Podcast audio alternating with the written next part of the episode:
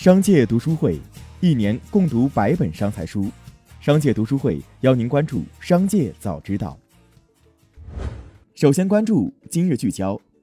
近日，蛋壳公寓关联公司紫胡同北京资产管理有限公司被列回失信被执行人，CEO 高进被限制消费。今年六月，蛋壳公寓称 CEO 高进因涉嫌地方政府部门对其在创立蛋壳公寓之前。参与的商业投资进行调查，无法处理公司业务或履行其在公司的任何董事及管理职责。董事会已任命总裁崔岩为临时 CEO。下面聆听商界声音。近日，网友爆料称，字节跳动 CEO 张一鸣在群里批员工在工作时间聊《原神》游戏。虽然公司不禁止上班闲聊，但这个群已经活跃好几天了。这也是我非常意外的。这些同学工作都很空闲吗？这正常吗？另一张聊天截图显示，群内有人解释称，应该看单个成员工作时间在这个闲聊的群里花的时间占上班时间的百分比。也有人回复：“那你退群呀。”十二月八号，马斯克在《华尔街日报》CEO 峰会上表示，在美国，CEO 们有 MBA 化的倾向，这是不好的。他建议大家少花点时间在会议上，少花点时间在 PPT 和财务表上，多点时间在工厂，多点时间了解客户，多想想怎么做好产品和服务。下面关注产业纵深。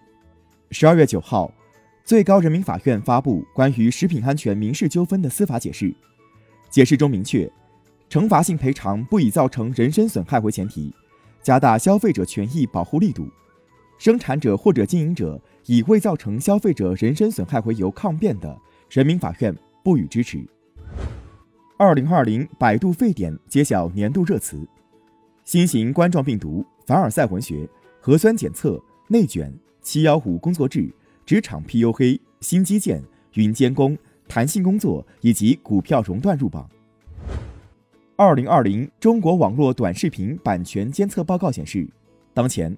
网络短视频独家原创作者被侵权率高达百分之九十二点九，非独家作者被侵权率为百分之六十五点七。报告认为，各大平台的版权审核过滤为原创作者提供的保护机制参差不齐，加上相关行业标准缺失，是目前短视频盗版数量大的主要原因。下面关注企业动态。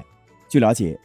叮咚买菜目前拉新手段，除了通过投入了大量地推以及骑手到社区及公园周边推广以外，还通过发放一百零八元新人红包以及推出各种秒杀活动吸引消费者。配送方面则强调低门槛、零起送费、零配送费，总结起来为烧钱拉新、烧钱送货。有消费者质疑叮咚买菜有虚假宣传之嫌。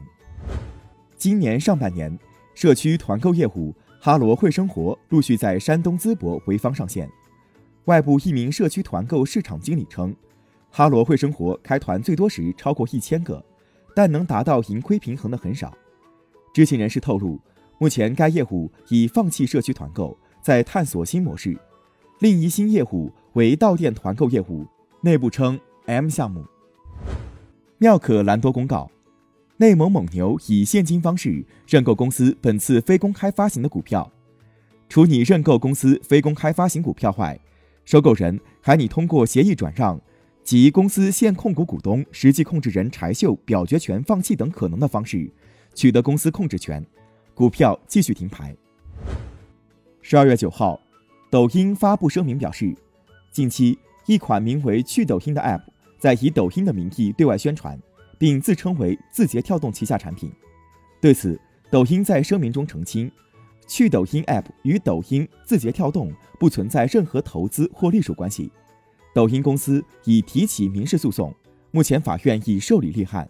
据悉，字节跳动全球 CEO 张一鸣近日在内部目标中提到，二零二一年将重点在三个新业务方向上做进一步探索，其中包括跨境电商、企业服务。和办公硬件套装。十二月九号，针对此前媒体报道黄圣依收十万坑位费，只卖出五个杯子，黄圣依工作室发声明称其不实。该声明称，黄圣依未参与保温杯的售卖，也没有收取任何商家的坑位费。据媒体报道，某直播代运营平台在十月二十五号邀请了黄圣依合作直播，为某知名家电品牌的新品保温杯带货。从数据来看，黄圣依坑位费最贵，但是销售额最差，仅卖出五个杯子，销售额六百九十五元。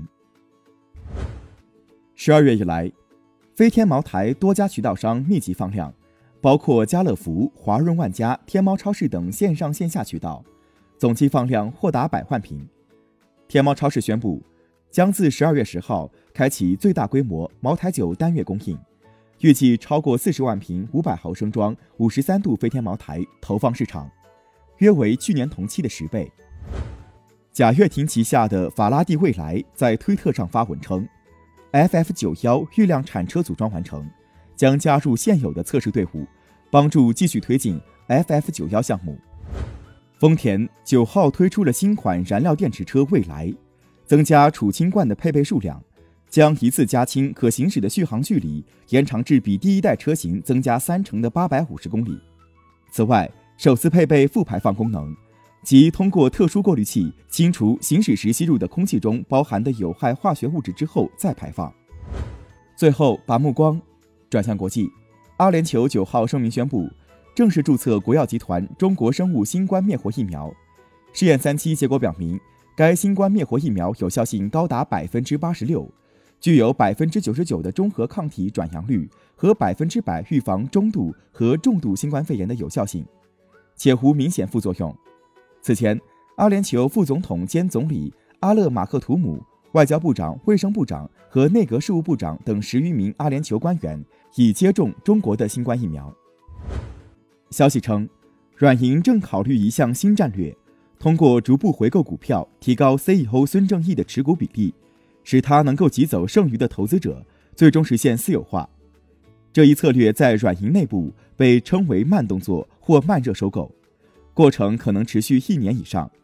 根据日本相关法规，孙正义在他的持股比例达到百分之六十六以后，将可以迫使其他股东出售股份，而且无需支付溢价。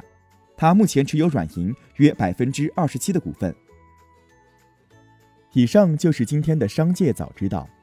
最后要提醒您关注我们的新栏目《商界读书会》，我们精选了百本商业好书，邀您共同阅读。如果您想养成一个长久的读书习惯，却总是难以坚持，那不如加入商界读书会，和我们一起用听的方式见证自己的成长。现在加入商界读书会还有精美礼品，马上打开微信搜索并关注“商界食堂”公众号，回复“读书会”就可以了解加入。期待在商界读书会与您相见，感谢收听，我们明天再会。